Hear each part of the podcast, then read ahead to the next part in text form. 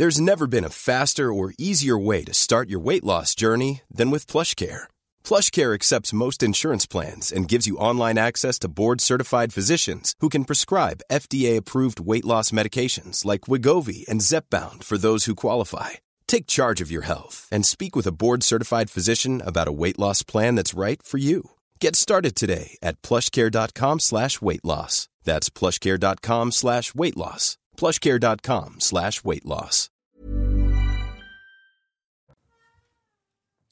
Bonjour, ravi de vous retrouver cette fois-ci euh, aux commandes de la belle équipe. On va euh, débattre dans un instant avec nos euh, invités du jour. Mais avant cela, puisqu'il est pratiquement 14h, on retrouve Anthony Favailly pour le journal. Bonjour Anthony. Bonjour Nelly, bonjour à tous. À la une de votre journal, cette page qui se tourne aujourd'hui officiellement ce soir à minuit, la fin du premier quinquennat d'Emmanuel Macron. On ne connaît encore rien du nouveau gouvernement. Hier, les ministres toujours en place ont eu le droit à un énième pot de départ, à un énième adieu. Du côté de Matignon, cette fois, le résumé en images, c'est avec Yann Effelé. En forme, toujours, là. Toujours là. toujours là. Et pour combien de temps Aucune date n'est communiquée, au plus tard en début de semaine prochaine, selon l'entourage du chef de l'État. Alors que rien n'oblige constitutionnellement Jean Castex à quitter son poste, aujourd'hui se clôt sur le calendrier le premier quinquennat d'Emmanuel Macron. L'agenda du Premier ministre est encore chargé. Il a rendez-vous au Vatican dimanche pour la canonisation de Charles de Foucault. Les adieux en revanche ont déjà été faits. Mercredi au personnel de Matignon, hier soir au ministre autour d'un pot de départ. Dans l'attente du nouveau gouvernement, l'exécutif l'assure, il y a toujours un pilote dans l'avion. Gérer les affaires courantes, comme on dit en ce moment, euh, c'est pas de tout repos parce qu'il y a euh, encore une fois beaucoup de beaucoup de choses à faire. Euh, et je pense que donc non, je ne parlerai pas de faux plats. Pour mener le nouveau gouvernement, le président pourrait nommer une femme cette fois, selon les confidences de proches à l'Élysée. Un profil à la fois social, écologique et productif. Emmanuel Macron assure avoir déjà fait son choix. Ne reste plus qu'à l'annoncer. À la une également des policiers agressés à, Draveil dans l'Essonne. Cela s'est passé mercredi soir. Une interpellation qui dégénère et un équipage de la BAC pris à partie par une quinzaine de jeunes. Le récit de Yann Effelé et Sophia Dolé. Sur ces images diffusées sur les réseaux sociaux, une quinzaine de délinquants s'en prennent à des policiers de la brigade anticriminalité. Au premier plan, celui qui filme se vante d'avoir pu subtiliser la matraque d'un des agents. Submergés, les forces de l'ordre font usage de gaz lacrymogène pour disperser la foule. Une interpellation qui dégénère, partie d'une banale patrouille. Il y a un individu qui euh, les insulte. Il décide de procéder à l'interpellation de, euh, cet individu. Cet individu forcément se, rebelle violemment et euh, il assène un coup de poing à un collègue fonctionnaire de la BAC au niveau du visage, au niveau de la pommette. Et à ce moment-là, une, 10, entre 10 et 15 personnes se sont euh, rapprochées du véhicule. Ah, vous êtes mort, vous, voilà La scène se déroule dans le quartier des Mazières à Draveil, dans l'Essonne. Une zone bien connue des services de police, notamment pour son trafic de drogue. Le syndicat dénonce le sentiment d'impunité qui règne sur place. Aujourd'hui, il y a une défiance totale euh, de la part de ces individus qui aujourd'hui n'hésitent plus à, venir au contact. Et c'est même plus qu'au contact là, puisqu'on est sur, on est euh, directement euh, avec des individus qui tentent de rentrer dans la voiture afin de sortir leur leurs copains. Des prises à partie des forces de l'ordre qui se reproduisent trop régulièrement selon le syndicat. Ils demandent plus de moyens et d'effectifs pour pouvoir y faire face. On vous l'annonçait hier, à partir de ce lundi, le port du masque ne sera plus obligatoire dans les transports en commun, ni dans les aéroports et les avions. Malgré tout, de nombreux Français ont l'intention de continuer à le porter. Trop vite, trop tôt. Nous sommes allés leur demander pourquoi. Le reportage est signé Vincent Fernandez, Alice Delage et Charles Baget.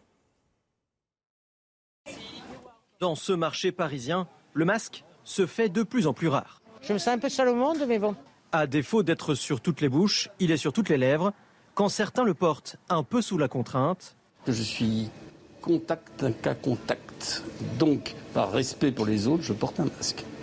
D'autres préfèrent continuer à se protéger eux et les autres. Par habitude et par précaution, euh, parce que je ne suis pas jeune. Hein. Je continuerai à porter le masque dans les transports en commun et dans les lieux euh, euh, sanitaires, enfin tels que les hôpitaux, etc. Je, vois, mais j'ai jamais chopé, donc euh, je continue à prendre mes précautions. La maladie n'est pas encore tout à fait passée et forcément, il faut faire un peu, faut faire un peu gaffe, quoi. Prudence, mais avec du bon sens. De temps en temps, je le baisse. Hein. pour aussi profiter des odeurs du marché. Le président des Émirats arabes unis, le Sheikh Khalifa, est décédé euh, aujourd'hui. Ces deux dernières décennies, il avait accompagné l'ascension fulgurante de son pays sur la scène internationale. Le gouvernement du pays du Golfe a décrété un deuil officiel. Les drapeaux seront mis en berne pour une durée de 40 jours. Le deuil également en France avec les obsèques d'Antoine Aleno qui ont lieu euh, aujourd'hui à Poissy, dans les Yvelines. Le fils du chef triplement étoilé Yannick Aleno a été tué le, le week-end dernier. Il sera entouré de sa famille et de ses proches. Voilà pour l'essentiel de la l'actualité. Merci beaucoup Anthony. Et d'ailleurs, ces obsèques, on en parlera tout à l'heure à 15h hein, lorsqu'elles euh, débuteront, puisque nous avons deux équipes euh, à Poissy aujourd'hui pour euh, nous faire part de l'émotion qui règne toujours bien évidemment. Et, on verra un petit peu les, réactions des, uns et des autres. Le tout Paris qui sera aux côtés de la famille Aleno en ces heures difficiles. Mais avant cela, avec nos débatteurs du jour, en l'occurrence Patricia Lémonière, Jean Garrigue, Yvan Rioufol et Gérard Leclerc qui m'accompagnent pour cette belle équipe, j'aimerais qu'on aborde d'autres thèmes d'actualité tout aussi important, à commencer par ce ras-le-bol des euh, riverains, encore et toujours dans les euh, quartiers nord de, Marseille. vous le savez, les forces de l'ordre, on l'a beaucoup évoqué ces derniers jours, parce qu'on en a même fait des, on a même extrait des, reportages avec nos équipes sur le terrain. Les forces de l'ordre qui ont dû évacuer les appartements qui étaient squattés depuis des semaines hein, par des migrants en partie. Ça se passe au, parc Caliste, c'est dans le 15e arrondissement marseillais. Et cette opération a fait suite surtout à de violentes tension qui commençait à, animer ce, quartier, qui avait euh, poussé d'ailleurs des locataires et non pas les propriétaires, parce qu'on va voir que c'est une copropriété en fait, hein, que cette euh, cité, cette résidence, euh, a fui leur logement. Et bien deux jours après, on a voulu revenir sur le terrain avec les équipes de Jean-Marc Morandini pour, pour un live qui a été très animé ce matin. Vous allez le voir à travers ces extraits. Écoutons le témoignage de cette habitante, de cette copropriétaire. ça se passe presque de commentaires. Je suis propriétaire. Je répète, je suis propriétaire au bâtiment. Occupant Occupante. J'ai été squattée. Là maintenant, on ne peut plus être dans l'appartement. Ma mère a arrêté de payer les charges. Qui va nous payer les charges? Tout ce qui s'est passé, parce qu'on ne peut pas payer, hein, les alors, gens écoutez, Alors, je vais vous poser une question, madame. Et toutes les vous avez déposé plainte qui va Attendez, madame, vous avez déposé une plainte sur votre Bien sûr, il n'y a rien qui a été fait. Nous, depuis 2017, on vit ce bordel. Hein. Il n'y a rien qui a suivi. On m'a demandé d'aller déloger moi-même. Moi-même. Oh, on m'a demandé de déloger moi-même les Nigériens. On les a demandé de déloger parce que si venait la police constater qu'ils étaient dans mon appartement, eh ben, c'était leur maison. Quand il y a flagrant, c'est-à-dire dans les 48 heures, j'ai demandé à ce qu'on mette un numéro spécifique pour qu'on puisse intervenir et faire sortir dans les 48 heures. Et ça, c'est bien. Et ça, c'est bien. Yvan Réaufol, cette dame, elle explique très bien, elle exprime très bien la situation un peu ubuesque à laquelle on est confronté. C'est-à-dire que, en gros, il fallait faire presque justice, entre guillemets, c'est-à-dire déloger euh, les contrevenants soi-même, parce que sinon, la police, elle entérine. Malheureusement, je n'ai pas vu cette émission, donc je découvre simplement ce petit, extrait qui, effectivement, est extravagant. On ne comprend rien, sinon qu'en effet, cela confirme ce sentiment d'abandon qui, qui est maintenant imprégnant dans toute une partie de la société, où l'on voit que l'État qui se dit protecteur quand il s'agit de montrer, par exemple, sur la crise sanitaire, qu'il peut imposer des vaccins ou des, ou des couvre-feux, mais qui est incapable, en tout cas, de, de, faire protéger la loi élémentaire, qui est celle de la propriété privée, si j'ai bien compris. Ce sont des propriétaires qui n'arrivent même plus à avoir le, les maîtrises de, leur, de leurs biens. Et donc, euh, c'est pire qu'une crise de l'autorité. Il y avait déjà une crise de l'autorité, qui était une banalité que de le dire, mais là, c'est un abandon de l'État. C'est-à-dire qu'en effet, ça peut susciter ce que vous suggérez, c'est-à-dire des créations de, de milices, de, légitime défense. Et mmh. donc, si on poursuit ces lignes-là, potentiellement des, guerres civiles euh, qui sont déjà des, près des, En tout cas, d'extrêmes tensions entre, entre riverains. Un petit, un petit commentaire peut-être, Patricia. On va écouter d'autres extraits qui sont tout aussi édifiants tout à l'heure. Enfin, moi, j'ai regardé effectivement l'émission. Moi, je trouve d'abord qu'elle est étonnante, cette émission, parce qu'il il fallait y aller. Il y a deux choses qui m'interpellent. Un, euh, c'est que euh, ces expulsions se sont produites juste deux jours avant l'arrivée d'une équipe pour faire ce genre d'émission, et donc, sachant que l'équipe venait, ben, les expulsions, je ne sais pas s'il y a un lien, mais c'est juste de. On, verra si c'est pas plutôt l'équipe qui a décidé de se greffer sur cette situation. Mais on, on posera la question à leur part qui nous attend. ces expulsions auraient dû se produire depuis 2018 euh, au moins, puisque 2018, on a déjà des, des squatteurs. Et la deuxième chose qui m'interpelle juste par rapport à, ce, à la parole de cette dame, c'est que euh, la loi qui existe et qui a été mise en place ne donne pas tous les arguments et tous les éléments à la police pour intervenir, puisqu'il y a un délai. Et quand on va au-delà de ce délai, effectivement, eh bien, les propriétaires sont obligés pratiquement de faire eux-mêmes l'évacuation. Alors justement, Laure Parra, qui va répondre à toutes nos questions. Vous allez rester un petit peu avec nous parce que Laure, vous avez participé vous-même euh, à l'émission de Jean-Marc Morandini tout à l'heure. Euh, on va prendre les choses point par point. Il y a le problème du logement, on le voit bien euh, à l'instant. Au-delà, l'extrême pauvreté dans laquelle vivent aussi beaucoup de ces résidents et on entendra le témoignage de cette femme dont je vous parlais tout à l'heure. Mais surtout sur le contexte de l'émission, comment ça s'est décidé, Laure? Eh ce que je peux vous dire, c'est que cette émission a permis de faire que, les habitants de ce quartier euh, se fassent entendre. Hein. On a entendu une colère qui est euh, parfaitement légitime. Il faut bien comprendre, Nelly, que depuis des années, ces gens essayent de dénoncer. Ils sont parfaitement conscients hein, que leur habitat euh, se dégrade. Ils sont parfaitement conscients qu'ils vivent dans un quartier où règne l'insécurité. Et la présence hein, de la sénatrice Sam Magali ce matin leur a donné l'occasion, eh bien, de vider leur sac, si vous m'autorisez cette expression, de dire ce qu'ils avaient sur le cœur. Elle a eu du courage. Il faut souligner, hein, Sam Magali euh, de venir parce que ce n'est pas elle et la dernière municipalité euh, qui a été élue qui sont directement responsables de ce qui se passe dans ces quartiers. C'est aussi l'héritage de 30 ans de gestion de la ville euh, par Jean-Claude Godin. Hein, cette situation, comme l'expliquait l'un des habitants, là aujourd'hui les projecteurs étaient sur le parc Caliste, mais il faut savoir que cette situation qui est même des fois pire dans d'autres cités, type les Rosiers ou encore la Castellane, voire Bassin, c'est bien, c'est comme une poudrière, m'a expliqué cet habitant. Et ce sont des habitants malheureusement qui ont peu d'espoir, il faut le dire, puisque euh, Emmanuel Macron est venu euh, il y a quelques mois euh, à la cité Bassins. il a parlé d'un grand Marseille.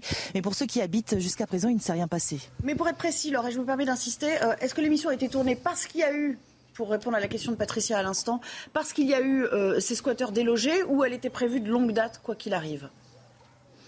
Non, elle a été déclenchée. Bah, il y a eu un premier reportage qui a été fait dans la presse locale hein, sur euh, un des confrères de, c'est un confrère de Mars Actu qui a sorti euh, ce dossier. Un autre confrère de RTL a également fait un premier papier. Et puis euh, tous les médias, vous savez comment ça fonctionne. Nelly ont pris eh bien cet événement à bras le corps. Et puis petit à petit, les choses ont bougé parce que finalement, en donnant la parole à ces gens que l'on que l'on n'entend jamais, hein, il faut être assez clair. Eh bien, ça a permis peut-être un petit peu de mettre la pression, on va dire, au niveau de l'État. Et puis les, CRS sont venus, ils ont délogé. Les gens ont pu euh, avoir l'impression qu'il se passait euh, quelque chose. Et Jean-Marc Morandini a probablement décidé de faire cette émission en live euh, ce matin pour mettre encore les projecteurs sur cet événement parce qu'ils sont parfaitement conscients, hein, que ce soit l'équipe de Jean-Marc Morandini ou les gens qui étaient avec nous ce matin, que ce qui se passe au parc Alisté peut se passer dans d'autres cités de la ville. Merci beaucoup, Laure, pour votre témoignage à vous aussi. Et on vous laisse vaquer à vos occupations. Vous avez d'autres reportages à tourner, je crois, cet après-midi. Jean Garry, il, il, y a plusieurs points quand même là-dedans. il y a la détresse, c'est une vraie détresse humaine en fait hein, euh, que vivent ces habitants. Il y a les esprits qui étaient un petit peu euh, échaudés parce qu'il y a l'abandon des, pouvoirs publics. Euh, il y a les trafics de drogue, il hein, ne faut pas l'oublier, aux portes sans doute de ces, de ces immeubles. On ne sait pas trop par quel bout prendre le problème, à vrai dire. En tout cas, le grand mérite de ce, reportage, c'est de montrer que ce sont les gens qui habitent là qui sont les principales victimes de, du squat. Il y a un vrai problème du squat en France euh, qui ne se limite même pas au quartier. Je pense qu'il y a vraiment un problème euh, à part entière, mais euh, du, des points de deal, de la, de la violence quotidienne, etc. Là, on voit que ce sont des gens euh, voilà, qui habitent là, qui sont touchés par la misère sociale, par le chômage, etc., et qui sont en plus victimes de, ces, de, de cette violence endémique. Donc, effectivement, on a euh, un sentiment d'oubli. Euh, le, titre, là, un territoire oublié, oui, il y a effectivement des, territoires comme ça euh, pour lesquels l'État, les autorités locales n'ont pas joué le rôle qu'ils devraient jouer. Ça, c'est incontestable. C'est pas d'hier, ça date de plusieurs, de plusieurs décennies, notamment à Marseille. le système Godin, je pense, a été très défaillant sur ce point. Mais incontestablement, là, on, met le doigt sur quelque chose de, de très grave. Et je le répète, qui est d'autant plus grave qu'il touche des, gens vraiment qui sont dans une situation sociale très, très difficile. Quoi. Je veux dire que c'est sûr que les, les, les, le, le, bobo parisien, euh, il est un peu éloigné de, tout ça. Mais je, parle je, je m'inclus dans, ce, dans, dans, ces bobos, même si je ne suis pas parisien. Mais c'est vrai que là, on a quelque chose d'une misère, d'une détresse humaine. Et je pense que ça appelle alors, ensuite, il y a la question des solutions, et je pense que ça appelle de nouvelles solutions. Alors, vous parlez de misère. Alors, juste un extrait, parce que il me donne l'occasion de rebondir là-dessus. Euh, vous ne croyez pas si bien dire, cette femme-là que vous allez écouter, euh, euh, non seulement donc il y a le problème du logement, mais elle, elle a perdu d'autres biens et elle s'en explique. Oui, moi je vis là au F. J'avais une voiture, ils ont mis la feu à ma voiture et du coup je me retrouve sans voiture. Mon fils m'a acheté ma voiture et du coup je la garde dans un dans Ah, les villas gars, en les face, gars, les gars. 60 Ah. euros par mois. Laissez-la parler, après, 60 euros par mois. Et que je touche que 650 euros par mois. Je suis retraitée. La- Le problème, le, le problème, c'est la violence que vous vivez au quotidien avec des immeubles. Euh, on entend les armes, les armes. On a peur de sortir de chez nous. Alors comment on peut faire? Dites-moi, de vie. Le désespoir. Je sais que vous avez fait beaucoup, beaucoup. C'est, vous avez fait. Non, non, non, non. Moi, j'ai toujours été euh, avec vous et j'ai toujours dit, euh, dès qu'elle est là, j'ai dit, je descends, je vais parler avec elle. Voilà, parce que vous avez toujours été là. Je demande au préfet de police. Je demande, je demande à ceux qui jugent, à ceux qui sont censés faire la sécurité. La sécurité, c'est pas moi. Moi, je peux m'occuper de, monter un projet pour que justement que les propriétaires retrouvent des logements dignes de leur nom. Faut que pour qu'on trouve une solution pour Calissé, qu'on retrouve une vraie, ca- un vrai quartier. Voilà, on est donc bien en France en 2022, Gérard Leclerc, dans le pays qui euh, pointe à la sixième place en termes de PIB hein, par, euh, par habitant. Quand même, c'est, euh, ça fait un peu froid dans le dos ce genre de Oui, témoignage. bien évidemment, il y a des, des- des poches de pauvreté qui sont très importantes. Il y a deux, il y a deux sujets, me semble-t-il. Euh, le premier, c'est le cas précis. De, ce- de cette cité caliste où il faut attendre, euh, alors je ne sais pas si c'est plusieurs semaines, plusieurs mois, ça mais en tout cas Plusieurs années, là. très longtemps euh, avant que l'État n'intervienne. Voilà, là il y a un vrai sentiment de, lenteur, d'abandon, alors qu'il se passe des, scènes de violence, des, à coups de, machettes, même de tirs de Kalachnikov, des trafics de drogue, de prostitution, etc. Et donc l'État n'intervient pas. Euh, là il y a vraiment quelque chose, il y a un vrai problème.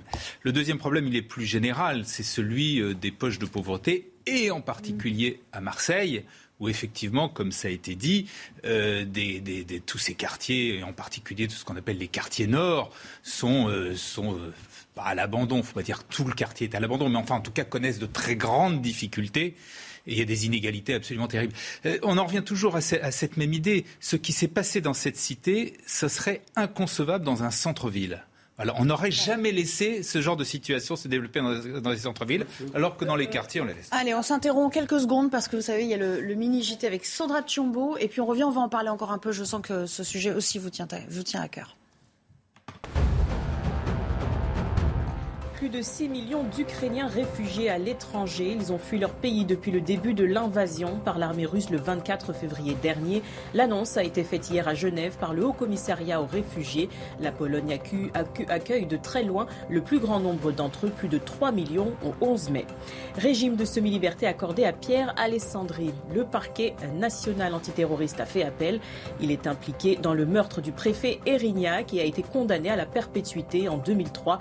Ale- Pierre Alessandri est détenu à la prison de Borgo en Haute-Corse depuis le 11 avril dernier. Un séisme de magnitude 5 entendu sur Mars. Le Centre national d'études spatiales a dévoilé l'extrait ce jeudi sur les réseaux sociaux. Il s'agit du plus puissant séisme jamais détecté sur cette planète selon la NASA. Etc. T'y allais pas la nuit. Hein. Merci Sandra et euh, à tout à l'heure pour un nouveau point euh, euh, info. Yvan Rioufol, les territoires abandonnés, les territoires perdus, on entend ça tout le temps. L'État qui a renoncé ou qui a, euh, voilà, euh, qui a déserté euh, même les lieux. Mais qu'est-ce qu'on fait? À moins de mettre un policier derrière chacun, on ne peut pas faire ça. Donc comment on fait? C'est quoi le volontarisme politique qui permet de sortir de ce Déjà, genre c'est de d'ouvrir situation? les yeux, c'est de cesser la lâcheté politique qui consiste à s'abriter derrière un, un présupposé idéologique qui est de dire que l'on ne touche pas aux minorités parce que les minorités sont à protéger. C'est quand même ça le- le- le- le- le- l'explication fondamentale. Ce n'est pas la pauvreté, ce n'est pas vrai parce que la pauvreté, vous avez des départements pauvres qui n'ont pas cette violence-là.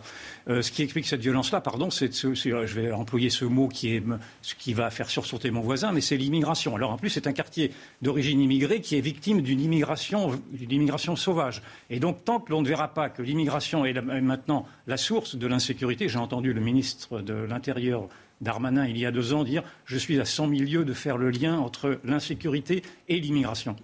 Tant que vous aurez un discours politique qui s'aveuglera au prétexte de bons sentiments, au prétexte euh, qu'il ne faut pas susciter le rejet de l'autre, au prétexte qu'il faut respecter les minorités, au prétexte qu'il ne faut pas être antiraciste naturellement, mais au prétexte de tout ceci et d'appliquer la religion des droits de l'homme et que vous vous interdisez, ne serait-ce que d'émettre un jugement négatif sur une immigration incontrôlée, une immigration de peuplement qui ne s'intègre plus à l'évidence, eh bien vous continuerez ces genres de ces genres de D'accord, mais vous le voyez vous-même dans le reportage, il y a des gens d'origine immigrée qui Bah se oui, plaignent. c'est ce que je suis en train de vous dire, c'est ce que je suis en train de vous mais dire. eux, ils, veulent- ils vivent tout à fait bien selon les Je, principes je de suis la mal, je me suis mal fait comprendre. Je vous dis qu'aujourd'hui, ce sont c'est ça qui est très intéressant, c'est que ce sont ces populations d'origine immigrée qui sont victimes de l'immigration. Réaction, parce que je pense que tous les trois, là, vous étiez un peu enlevé de bouclier, euh, Patricia. Mais, mais, là, j'ai envie de dire, euh, c'est pas tant l'immigration que vous mettez euh, des gens du, de la Creuse comme vous, mm. auxquels vous devez penser, euh, puisque là, il y a effectivement une population qui est pauvre, entre guillemets, et, et qui, où il y a moins de violence. Mais vous mettez les gens dans ce genre d'immeuble,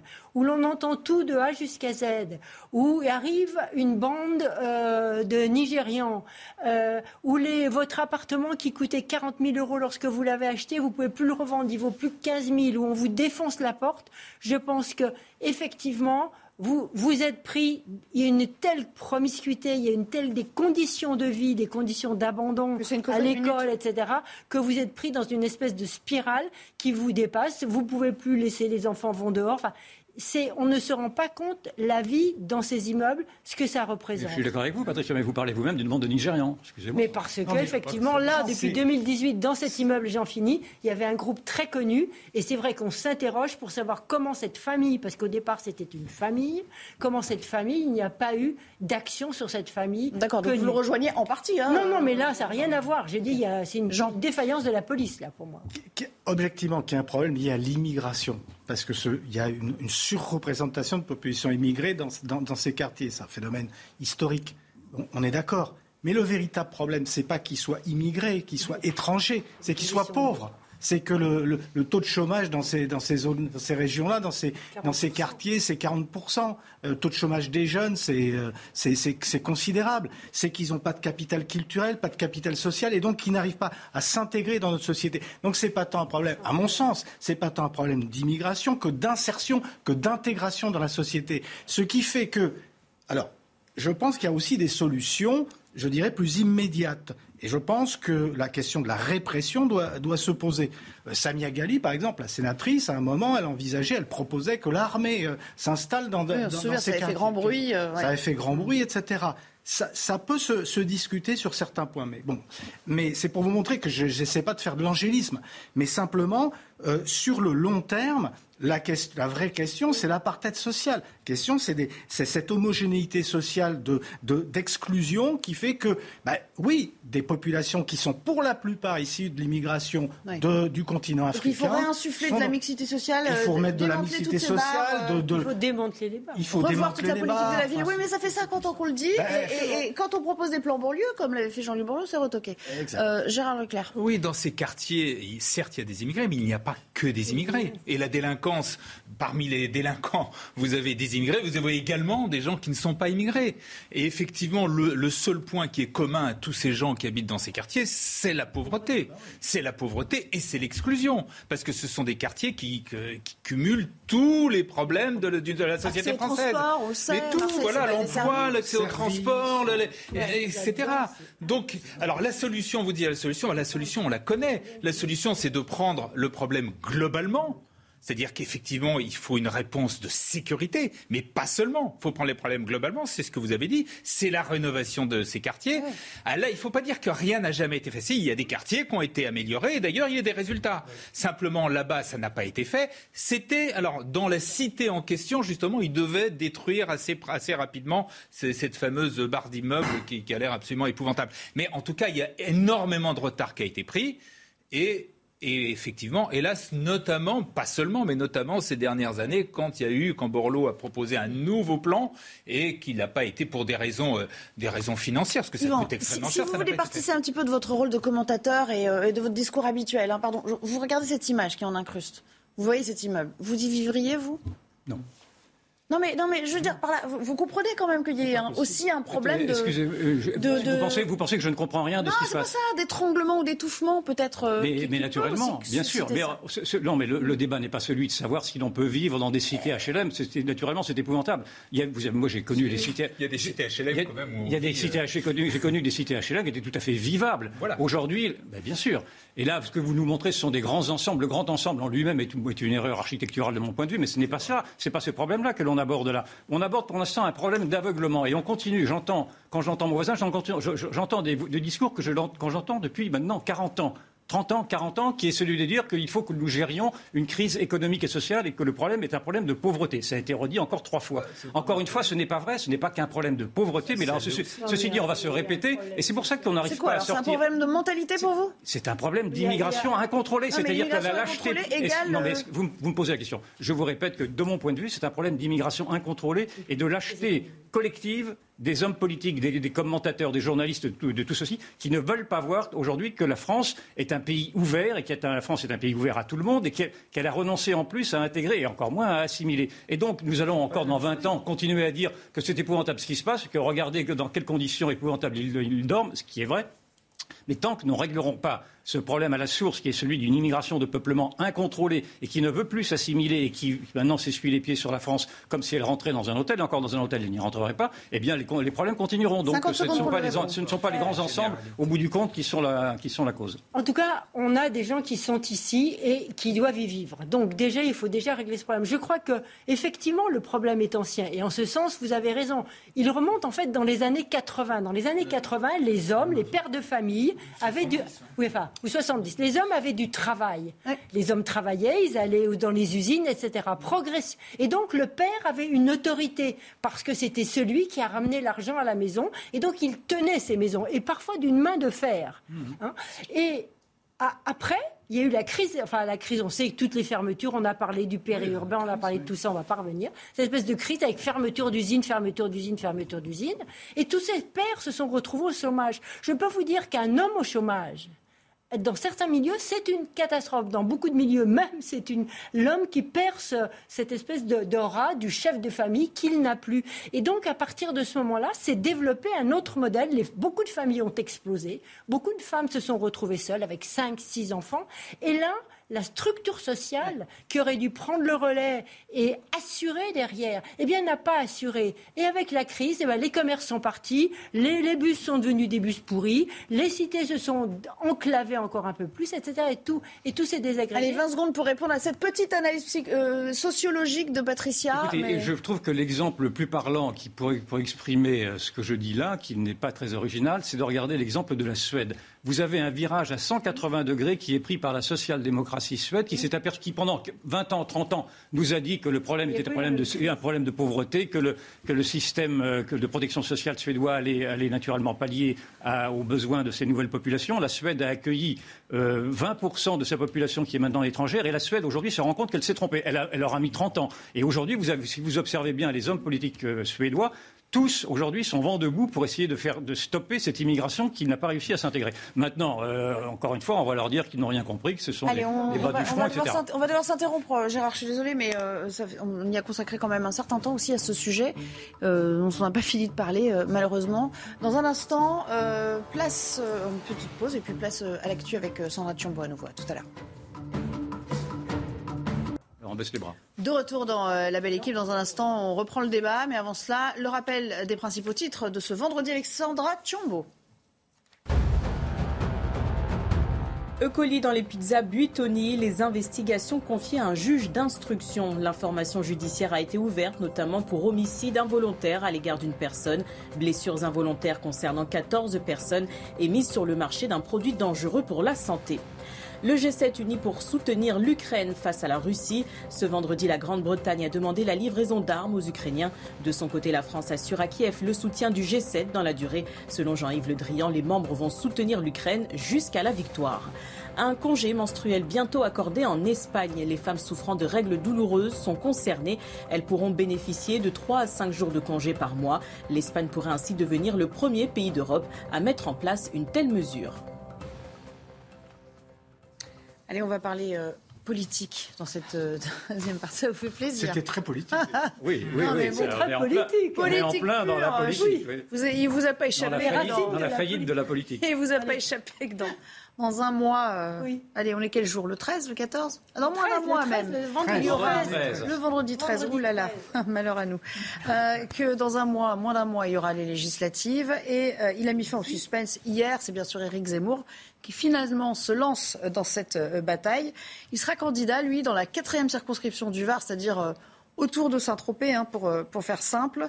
et il a commencé, hein, il bat la campagne dès aujourd'hui, puisqu'il était sur un marché à Sainte-Maxime. On va écouter un extrait de ce qu'il a dit tout à l'heure, mais j'aimerais qu'on revienne à cette décision, au fait qu'il fallait finalement qu'il y ait une, une tête de pont, faire de lance de, de, ce parti Reconquête qui y aille.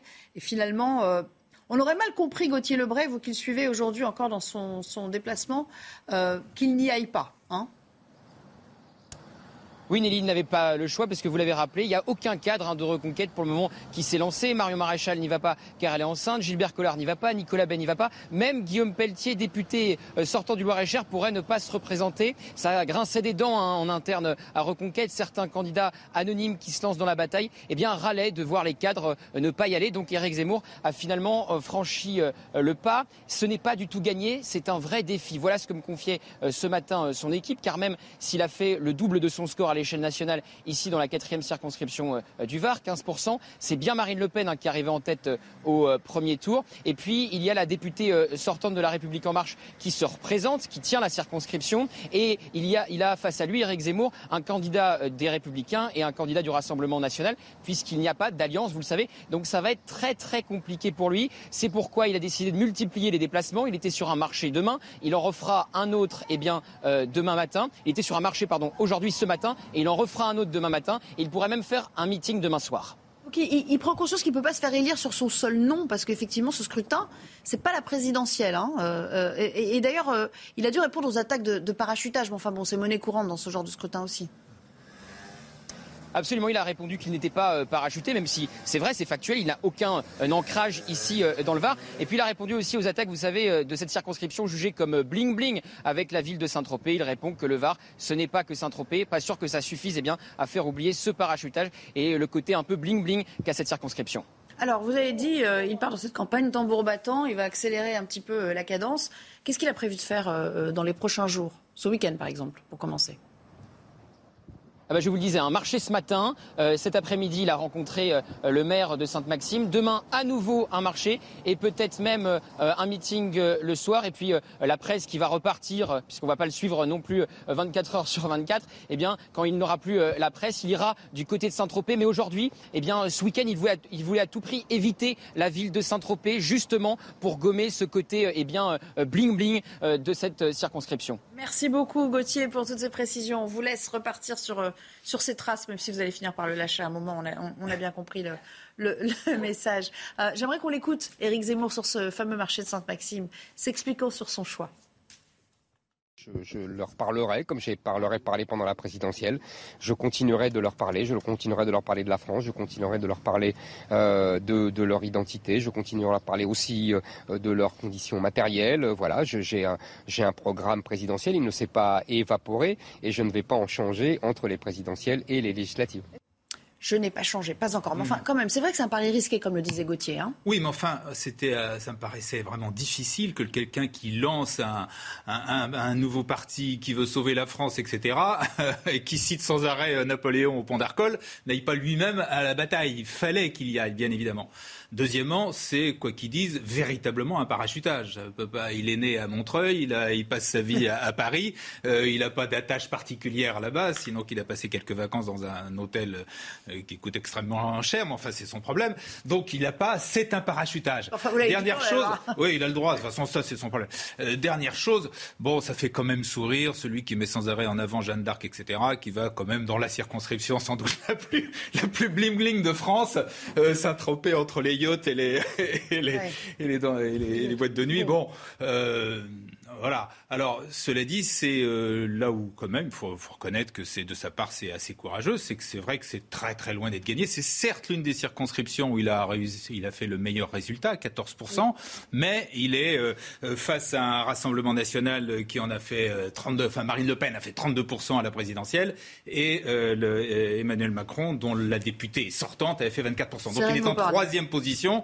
en principe, il n'y a que les deux premiers qui sont qualifiés.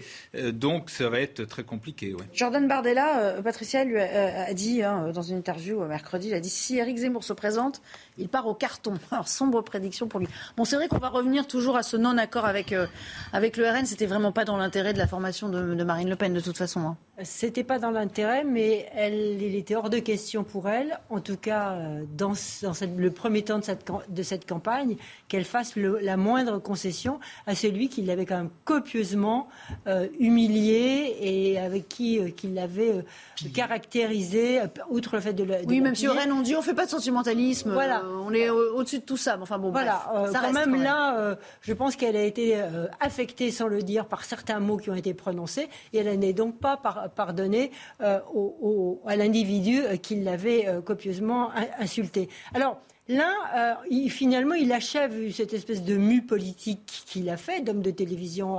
il est dans, la logique. On, le voyait effectivement, comme l'a dit Gérard, pas faire, pas faire autre chose. Mais la partie, franchement, est loin d'être facile. Parce qu'il va falloir qu'il le ramasse, peut-être pas du côté du RN, mais du côté de la droite classique.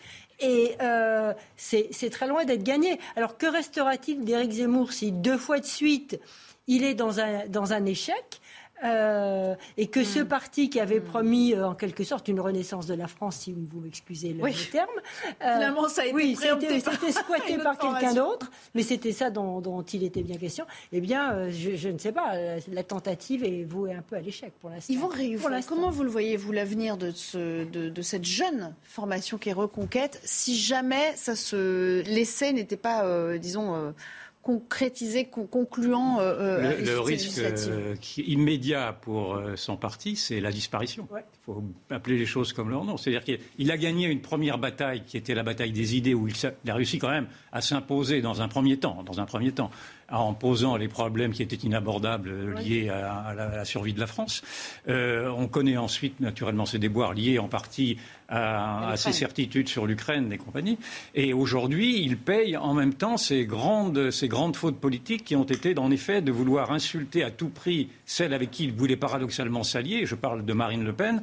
Et aujourd'hui, moi, je déplore l'enfantillage qui, qui, est celui du parti de Marine Le Pen qui dit il m'a mal parlé, donc on va mal lui parler, on va lui en faire payer ça. La politique devrait s'élever davantage. Et je pense que je, regrette, en tout cas, que l'occasion n'ait pas été donnée à cette droite-là, en tout cas, de s'unir je parle Rassemblement national et Reconquête, afin de, faire ce qu'a fait euh, Mélenchon, profitablement pour Mélenchon. Et je pense que si je suivais les, les, les, prospectives qui étaient faites par euh, Reconquête, ils envisageaient à eux deux 180 euh, députés. Je n'ai pas été vérifié si c'était vrai ou pas. Mais en tout cas, pour l'instant, ils n'auront rien. Ou en tout cas, euh, Marine Le Pen. Avec les sondages, Marine Le Pen en aura 40, ou je ne sais plus combien, ou 30 ou 40. Et Zemmour risque malheureusement de ne pas être élu. Parce qu'il il prend naturellement, ça a été dit, il prend un risque.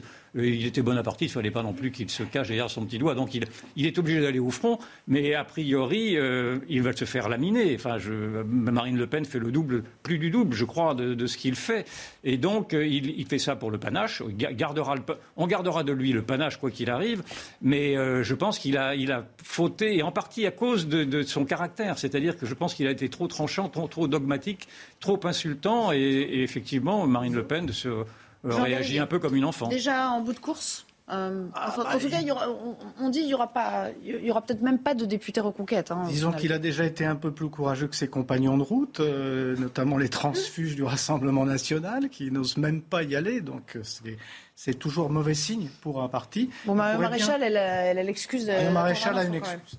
Il pourrait bien le arriver, ce qui est arrivé au Parti social français, ex-croix de feu, dans les années 30, qui est un parti qui avait réussi à drainer plusieurs centaines de milliers de militants à l'époque, mais qui n'avaient jamais réussi à avoir des élus euh, euh, à, l'Assemblée nationale. Et là, il s'est mis dans une position, effectivement, qui me semble être une, être une impasse. Euh, il n'a pas réussi la synthèse avec le Rassemblement national, mais ça ne pouvait pas être.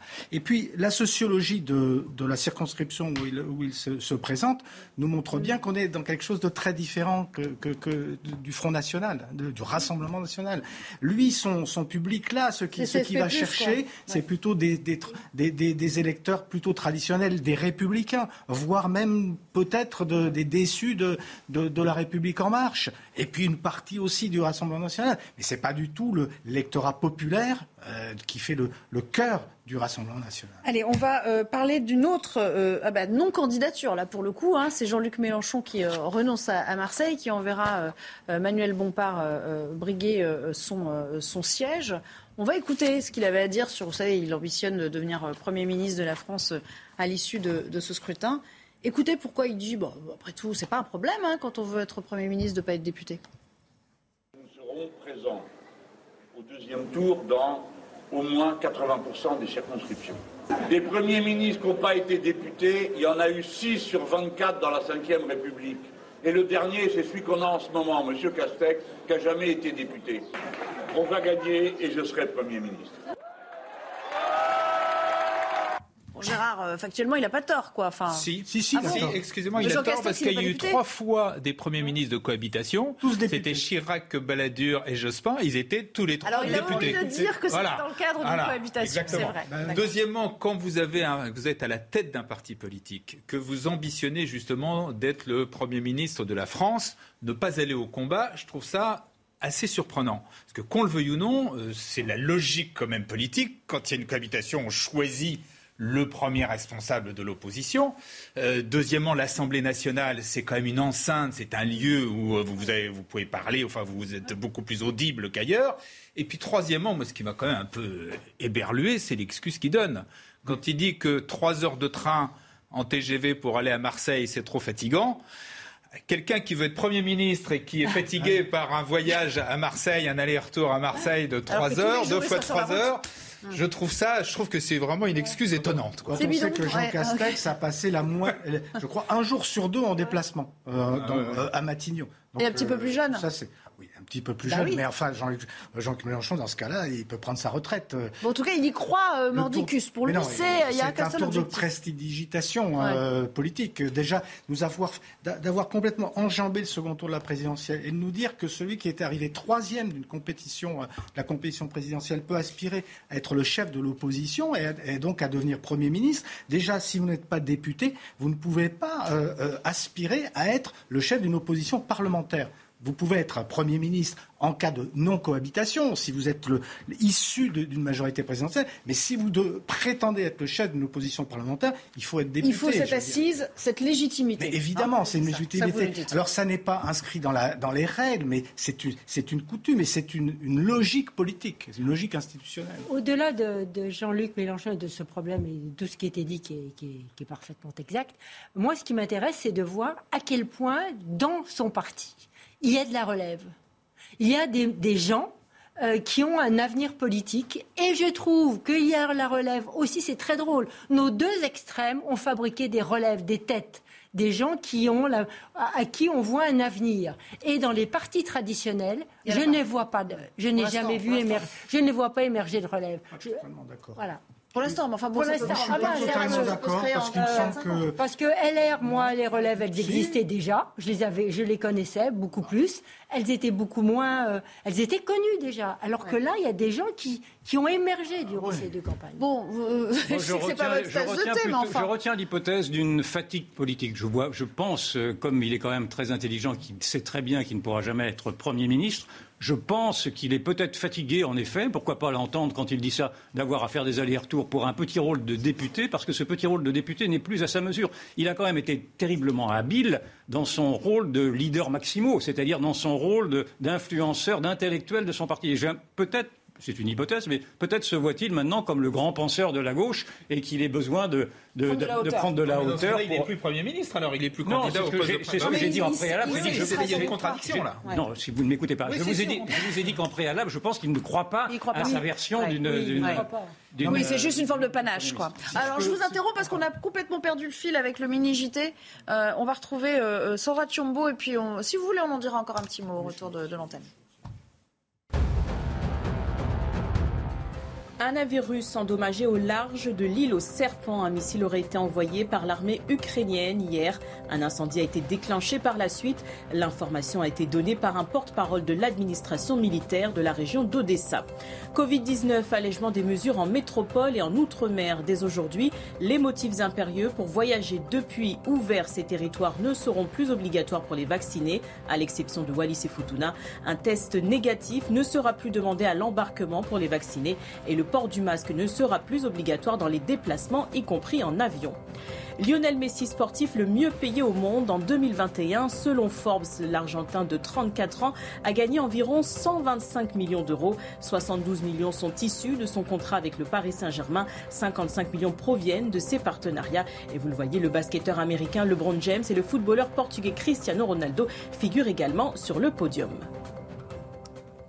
Allez, on revient à nos hommes politiques. Euh, de la même manière qu'on disait comment Éric Zemmour peut-il continuer à exister s'il, euh, évidemment il ne remporte pas euh, la circonscription, la quatrième du Var Comment Jean-Luc Mélenchon, qui ne va pas se présenter, qui sera, sans doute ne sera pas Premier ministre si l'on en croit nos, nos jeunes débatteurs. Non, non, mais franchement, euh, comment lui peut-il exister? On imagine mal qu'il disparaisse du paysage politique. Il ne va pas vouloir faire ça. Il peut exister en restant le, grand. Euh, il, a quand même réussi quelque chose. C'est d'écraser totalement le reste de la gauche et de devenir la figure euh, emblématique et centrale de, la gauche française. Ce qui, à mon sens, d'un point de vue historique, est un drame car euh, je pense qu'une gauche de gouvernement doit être une gauche réformiste, doit être une gauche qui humaniste, républicaine, laïque, etc. Tout ce que n'est pas euh, Jean-Luc Mélenchon, en tout cas ce qui n'a pas été en cette campagne présidentielle. Et je pense que dans d'autres, dans toutes les grandes démocraties européennes, il doit y avoir un parti social-démocrate ou social-libéral, on peut l'appeler comme on veut,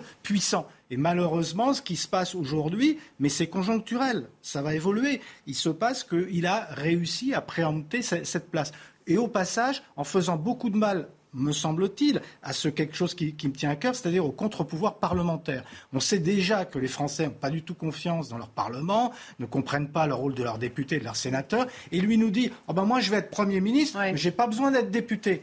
Alors il y a vraiment un problème, et, et c'est totalement contracyclique par rapport à ce qu'on pourrait attendre justement de la réhabilitation du Parlement comme contre-pouvoir. Gérard, on va revenir aussi aux sondages, euh, même s'ils ne sont pas toujours euh, dans le vrai. Euh, la réalité, c'est que les sondeurs donnent encore euh, la majorité euh, actuelle euh, gagnante dans la prochaine législature. Oui, tout, oui pour l'instant, oui. Donc, bon, ce serait quand même. train un petit peu de, faire des prospections. Il faut rappeler que depuis quasiment le début de la Ve République, et en particulier depuis le quinquennat, c'est toujours le président élu qui a eu une majorité. voilà, il y a un effet d'entraînement. De, cela dit, et c'est aussi là pour le coup, je jette pas la pierre aux différentes oppositions qui, qui voilà, dans le, c'est normal qu'ils disent qu'ils vont essayer de non seulement de rééquilibrer, mais éventuellement de, de gagner euh, les élections législatives. Simplement, on en revient à ce qui a été dit encore par Jean Garrigue tout à l'heure, c'est que ça paraît assez étonnant quand vous prétendez être le chef de l'opposition, voire devenir le premier ministre, de ne pas aller à la bataille législative.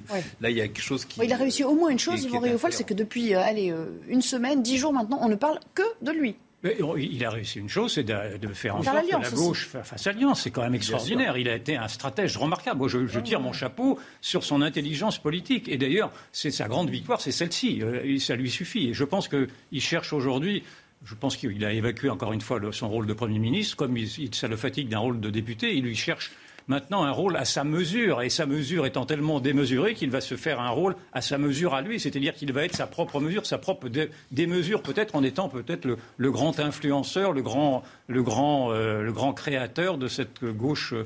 de cette gauche post, révolutionnaire ou révolutionnaire, je ne sais pas d'ailleurs, euh, à qui il, insufflera les grandes lignes de, la, de sa stratégie. Je, l'imagine comme ça, mais sinon je ne vois, pas, je vois pas logiquement quel est son intérêt effectivement à renoncer à la députation. Et finalement, il, a une carte à jouer aussi, euh, parce que l'actualité sociale, on le sait, euh, la rentrée sera sans doute explosive, tout le monde le prédit. Il y a déjà le dossier des retraites, on imagine qu'il sera... Euh, à la manœuvre, en tout cas, il sera là hein, pour agiter les, troupes. Quoi, disons. tribun, de toute façon, c'est un homme de parole. Hein.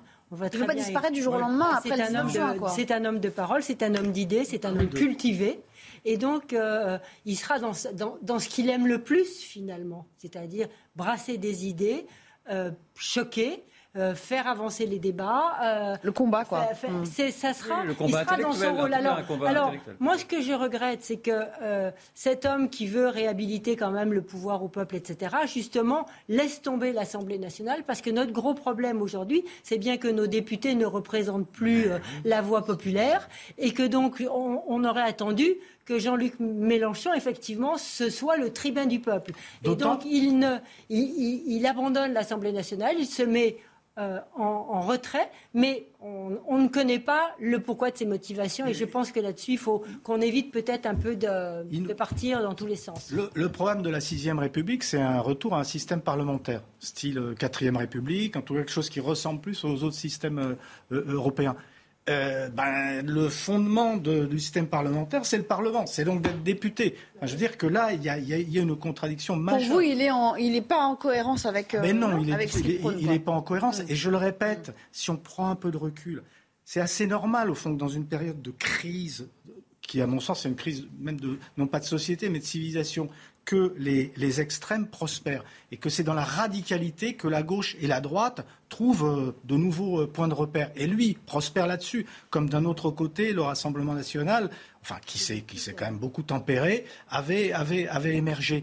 Mais euh, sur le sur je le répète que sur le, le terrain là encore de la construction historique de, de la gauche française, c'est quand même un moment tragique, parce que quand vous voyez les, socialistes, enfin ce qui reste des socialistes qui, qui, se vendent pour des raisons financières en fait, parce que pour préserver ensuite les, fameux, euh, pardon, les, le mini-groupe, le mini-groupe à l'Assemblée. quand on voit les, écologistes qui renoncent eux aussi, à 60, candidatures au sein de, voilà pour, pour, quand vous voyez tout le reste de la gauche comme ça qui se, qui se soumet à l'insoumis.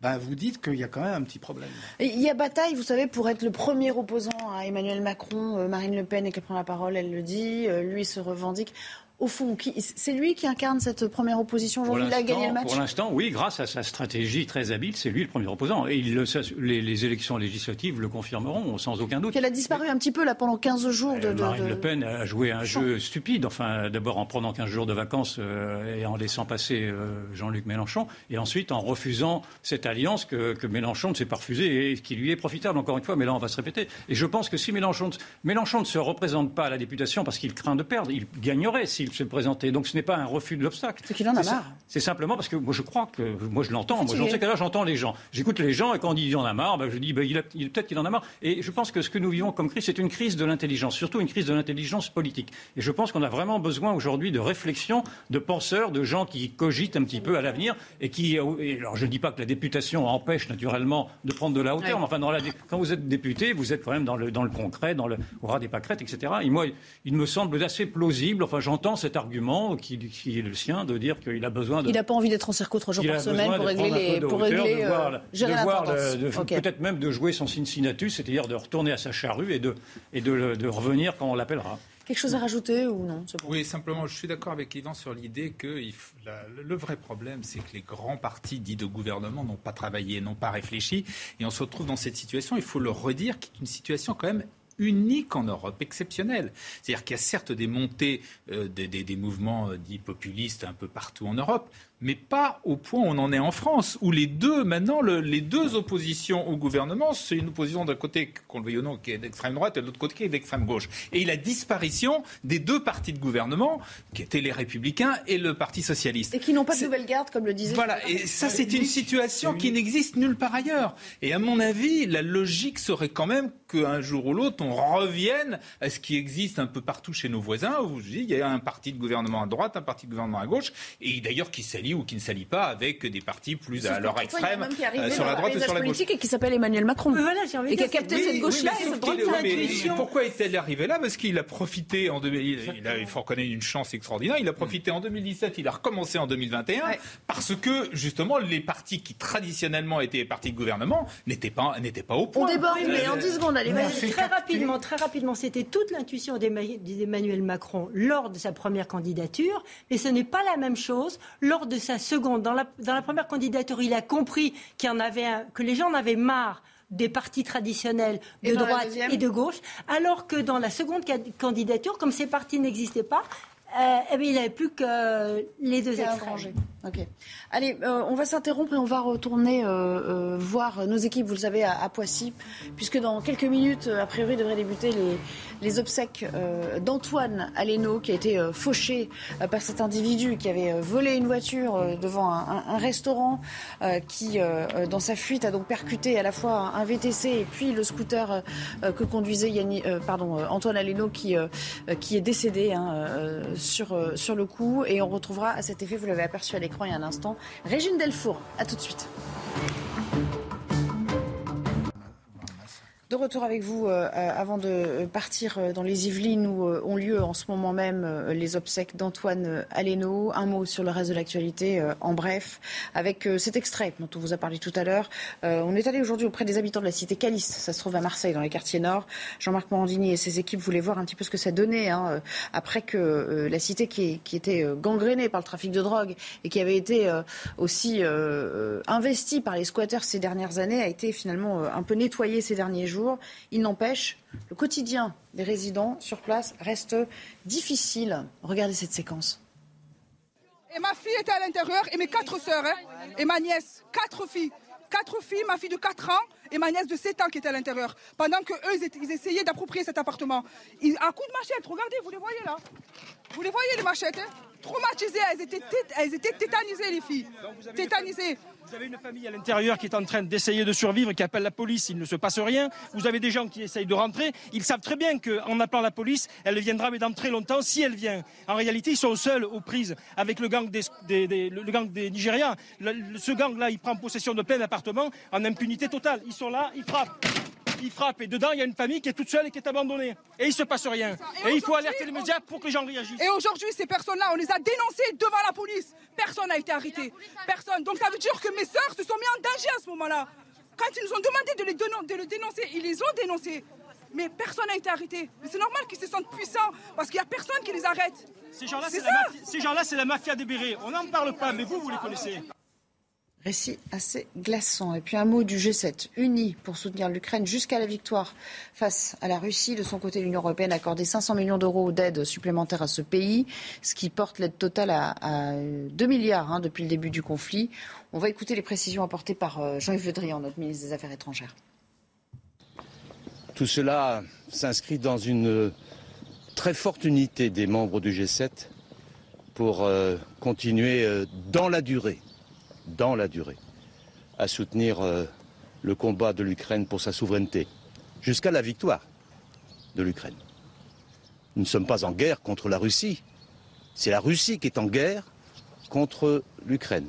Il y a un agresseur et un agressé. Et nous soutenons l'agressé et nous allons poursuivre nos initiatives de soutien euh, dans le domaine militaire, dans le domaine financier. En tout cas, c'est ce que nous allons orienter dans la journée de travail que nous avons ici.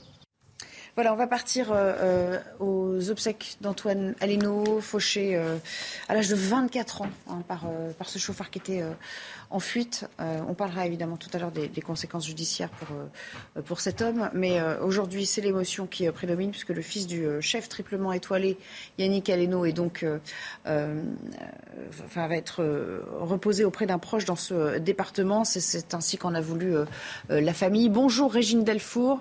Beaucoup d'émotions, évidemment, beaucoup de monde sans doute aussi pour assister à ces obsèques. il y a les chefs qui sont aux côtés de Yannick Aleno, archi célèbre évidemment, et puis euh, il y a d'autres gens aussi, beaucoup d'anonymes sans doute, qui ont été frappés par euh, le sort tragique de cette famille. Oui, Nelly, beaucoup d'émotions hein, pour ce jeune homme de 24 ans. Alors, euh, la cérémonie va débuter dans quelques minutes. Le cercueil est arrivé il y a, il y a peu de temps. Le monde donc de la gastronomie est, en deuil hein, après la mort euh, du fils euh, du chef étoilé Yannick Aleno, est décédé dimanche dernier dans de tragiques circonstances. Alors, la plupart des personnes sont déjà dans la collégiale de Notre-Dame de Poissy. On a vu de nombreuses vestes blanches de cuisiniers, plusieurs chefs. Hein, vous l'avez dit, sont présents. Euh, notamment euh, Marc Vérac, Guy Savoie, euh, Guillaume Gomez, Arnaud Baptiste, Jean-François Piège ou encore Frédéric Michalak.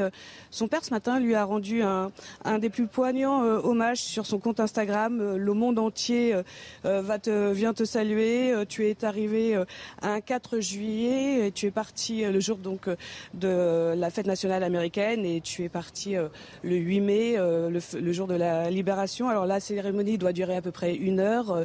Il va euh, ensuite euh, être inhumé dans la plus stricte euh, intimité et il reposera auprès de son grand-père.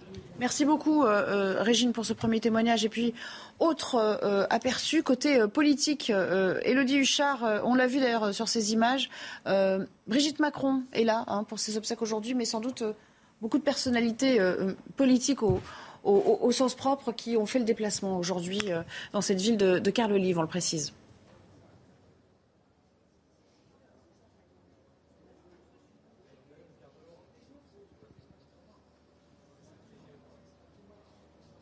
Oui, exactement. Nelly Régine, vous le disiez, il y a le monde de la cuisine, mais aussi le monde de la politique. Alors, Carl Olive est là. Il faut rappeler que c'est le maire hein, de la ville de Poissy où se déroulent les obsèques. On a vu aussi Jeanne Dotzer. Elle est maire du 8e arrondissement. C'est un arrondissement notamment dans lequel Yannick Aleno a tenu un certain nombre d'établissements. On a vu aussi arriver Julien de Normandie. C'est le ministre de l'Agriculture et de l'Alimentation. Bruno Le Maire aussi, ancien ministre de l'Agriculture. C'est aussi un moyen pour eux de dire que de façon institutionnelle aussi, ils soutiennent ce monde de la cuisine. Et puis, effectivement, on l'avait dit, la venue aussi de Brigitte Macron. On le sait, la Première Dame avait tenu à appeler la famille euh, après ce terrible décès pour leur témoigner tout son soutien. Elle a tenu à venir aussi aux obsèques. C'est aussi un moyen pour elle, évidemment, de témoigner du soutien du couple présidentiel à la famille Aleno. Merci beaucoup, Elodie euh, Huchard, en direct de, Poissy, pour, euh, voilà, pour illustrer ces obsèques qui vont débuter dans, quelques instants. Un petit tour de table peut-être sur, sur ce que ça représente, évidemment. chaque famille est frappée. Hein. C'est pas dans l'ordre des choses de perdre son fils de telle manière à 24 ans. Et il y a le côté encore plus rageant et, révoltant de la chose là dans ce, dans ce cas de figure. Oui, euh, ça a pu être présenté d'une manière euh, froide et glacée comme étant un accident de la circulation. C'est naturellement un accident de la circulation, incontestablement, comme il y en a beaucoup d'autres, mais cela a pris une envergure considérable par la, notoriété, de, naturellement, de la victime.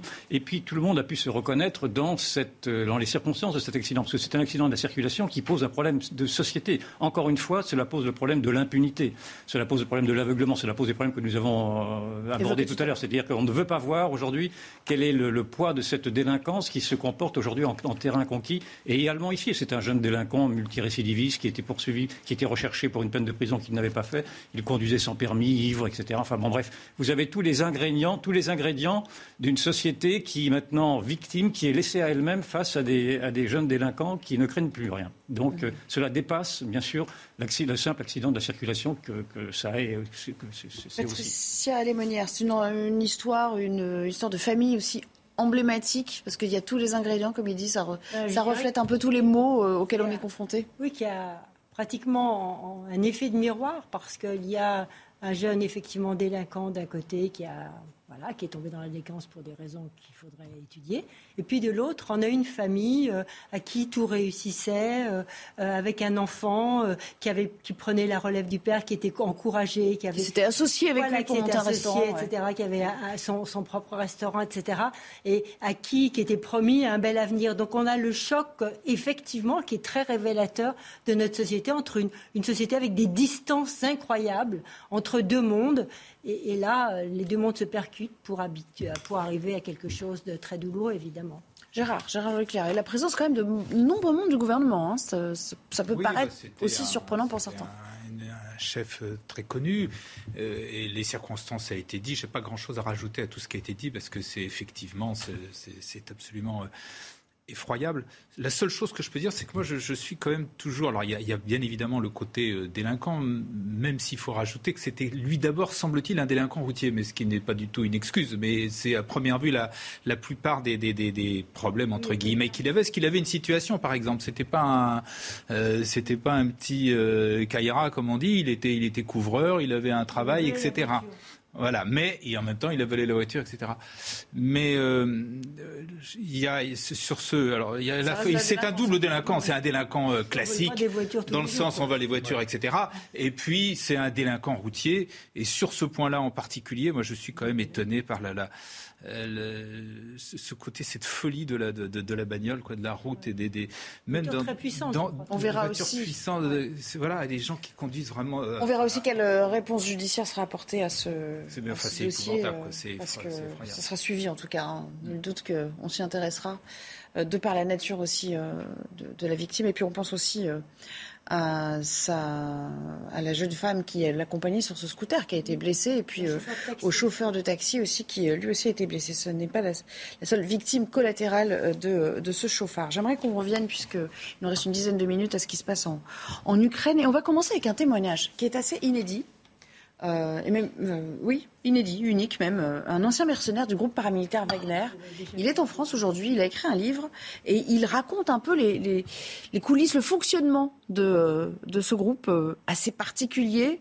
Regardez, c'est un témoignage qui, qui va peut-être vous surprendre hein, dans, ce qu'on peut en apprendre et je, je solliciterai votre éclairage après, Patricia. Il s'appelle Marat Gabidouline et aujourd'hui, il parle à visage découvert. Cet ancien militaire de 55 ans était membre du groupe Wagner, une milice privée russe ultra secrète, régulièrement accusée d'exactions à travers le monde. Wagner, c'est une sorte de petite armée.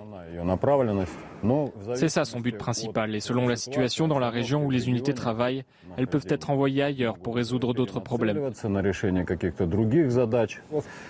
Soupçonné d'utiliser les services du groupe paramilitaire, Moscou a toujours démenti son lien avec la société privée. Pour qu'une arme comme on en a tombe entre les mains de gens comme nous, cela ne peut se faire qu'avec l'autorisation de l'État, pas moins. Avec l'armée fantôme Wagner, Marat Gabidoulin a combattu au Donbass et en Syrie de 2015 à 2019. Pour des questions éthiques, il a quitté le groupe. Nous utilisons également des mercenaires et dans certains cas, nous les avons même utilisés d'une manière qui va à l'encontre de toutes les normes et valeurs morales. Et ce, à un point tel que les pays occidentaux n'en ont même pas idée. Un témoignage que l'ex-commandant a écrit dans son livre et pour lequel il risque jusqu'à 15 ans d'emprisonnement s'il rentre en Russie. Russie ou ailleurs, hein, parce que on peut s'étonner qu'ils hein, témoignent à visage découvert. euh, Les Russes euh, peuvent toujours frapper, même hors de leur territoire. Oui, c'est étonnant. C'est pas le, le premier. Il y a eu un très très bon magazine sur euh, Wagner qui est passé sur une chaîne, une autre chaîne que vous du service public, et qui était remarquable parce qu'ils avaient des témoignages aussi euh, de gens. Le groupe Wagner, c'est un groupe qui est partout aujourd'hui et qui en fait une espèce de bras armé euh, du régime euh, russe. Euh, on le trouve en Syrie, on le trouve au Mali, on le trouve en Centrafrique, on le trouve en Mozambique, on l'a trouvé en Libye. Est-ce qu'ils sont Enfin, si nombreux que ça? alors, ils sont nombreux, mais on n'a pas vraiment les, les- les noms. Par exemple, on dit qu'ils sont 1000 au Mali, par exemple, ce qui est déjà pas mal. Il serait 500, un peu plus peut-être, en Ukraine, on ne sait pas. C'est des, des- c'est des soldats qui, qui, sont russes, mais pas que. Vous savez, dans l'armée russe, tout le monde fait l'armée, effectivement. Et à un moment donné, quand l'armée se démobilise, quand les jeunes sortent de l'armée, eh bien, on leur propose tout de suite. Et ils, ils ont un, bon salaire.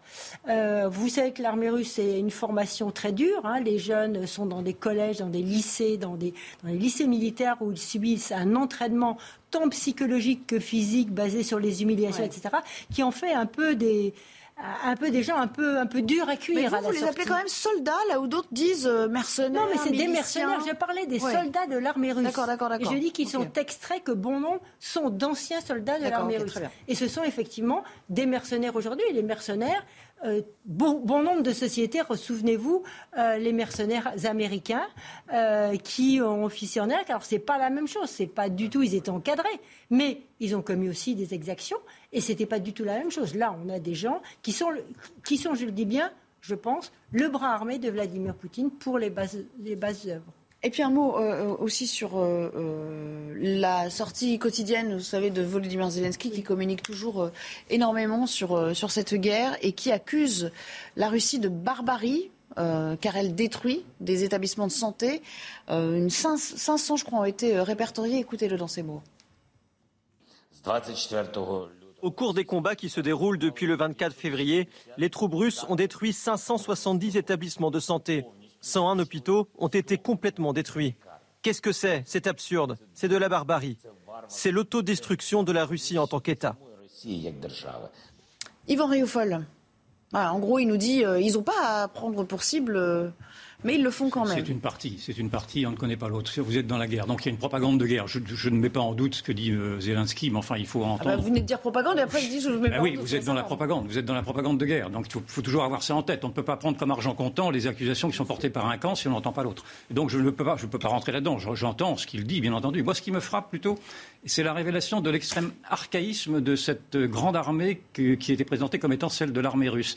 Et l'on se rend compte au fur et à mesure que d'abord il y a eu des énormes euh, erreurs de commandement et que l'armée russe a reproduit dans le fond ce qu'a pu reproduire l'armée française en 1940 telle qu'elle avait été écrite euh, par Marc Bloch dans, la- dans l'étrange défaite, c'est-à-dire qu'elle reproduisait elle-même des méthodes qui avaient échoué en 1914. Je parle de, de- pour l'étrange défaite de 1940, avec une technocratie, les beaux papiers, et puis en plus des, des méthodes de, combat qui, qui, naturellement, sont, sont obsolètes. Et moi, ce qui me frappe, c'est ceci, c'est de voir la grande maturité, la grande modernité de la, des troupes ukrainiennes, de l'armée ukrainienne, qui est aidée par euh, la grande efficacité de l'armée améri- américaine, et l'incapacité qu'ont les Russes à, répercuter en souplesse à ces, offensives qui, usent beaucoup d'ailleurs des, des, drones, des trucs, enfin des nouvelles technologies, alors que les, les Russes restent sur, des, des, des, stratégies très rudimentaires et très brutales. C'est vrai qu'on dit ces derniers jours que l'armée russe progresse très lentement, c'est-à-dire euh, à raison d'un kilomètre. Et je euh, trouve, ça, je trouve que c'est surprenant de voir comment les Russes ne se sont pas remis en question depuis, euh, depuis Stalingrad, dans le fond. Petite interruption pour le, le, mini-JT de Sandra Chiombo, et puis on revient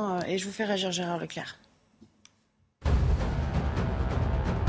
Régime de semi-liberté accordé à Pierre Alessandri. Le parquet national antiterroriste a fait appel.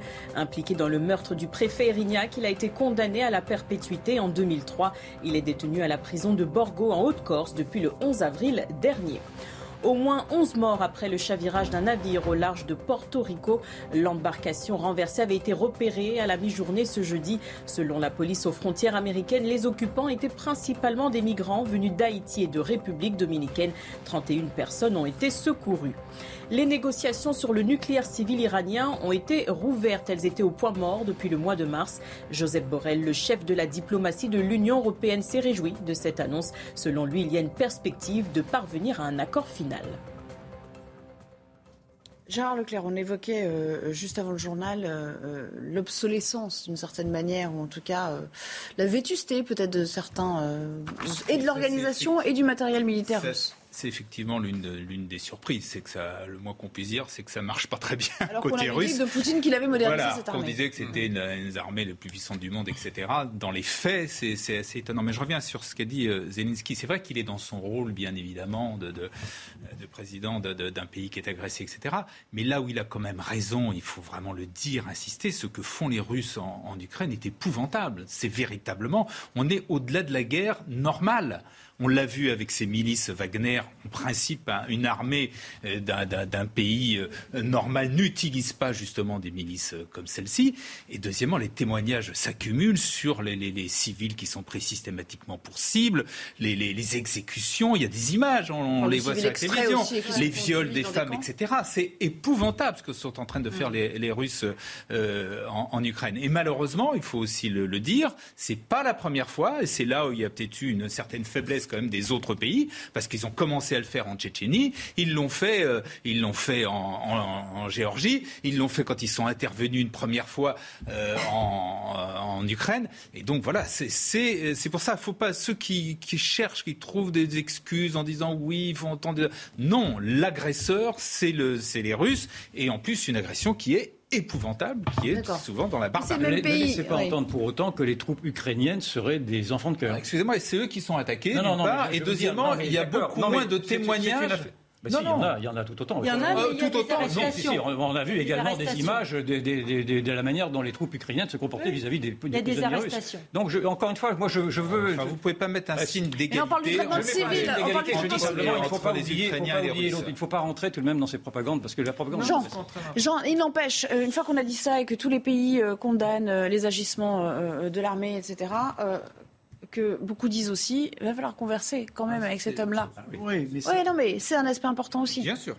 Mais la ligne des Européens n'a pas évolué. Il s'agit d'aider au maximum le, le, les, les, troupes ukrainiennes à se défendre face effectivement à, à des troupes euh, soviétiques, j'allais dire soviétiques, des troupes russes qui, euh, sur le plan matériel et notamment logistique, c'est la grande carence de, des, troupes, des troupes russes, sont euh, très dé, ont déçu et n'ont pas été jusqu'au bout de, leur, de leurs initiatives. Euh, Kiev a été abandonné, maintenant on se replie sur le Donbass. Et ça ne fonctionne pas si bien que ça. C'est d'ailleurs la raison pour laquelle euh, on pratique la stratégie de la terreur. Je pense que la stratégie de la terreur qui est utilisée par les Russes comme euh, l'ont fait les, les, Allemands, y compris au, au début de la Première Guerre mondiale d'ailleurs, c'est parce que ça marche pas bien sur le plan euh, terrestre, sur le plan stratégique, sur le plan des, des opérations militaires. Je pense que c'est très lié.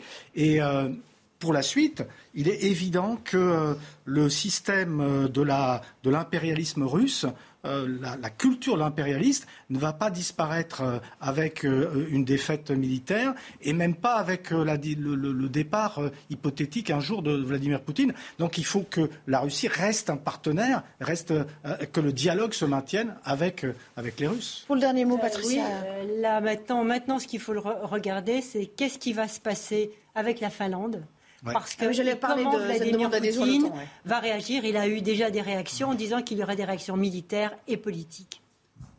très rapidement. Vous avez, je, vous avez de la chance, conseille, je conseille la lecture aujourd'hui dans le Figaro du papier d'Henri Guénaud, qui est tout à fait remarquable et qui, qui, montre que l'on marche vers la guerre comme des somnambules, à vouloir acculer la Russie, à, ne pas pouvoir avoir d'autres issues qu'une qu'une poursuite dans la, dans la violence. Merci à tous les quatre. J'étais ravie de faire cette émission avec vous. En tout cas, dans un instant, je laisse la place à Anthony Favailly pour 90 minutes info et je vous souhaite à tous un excellent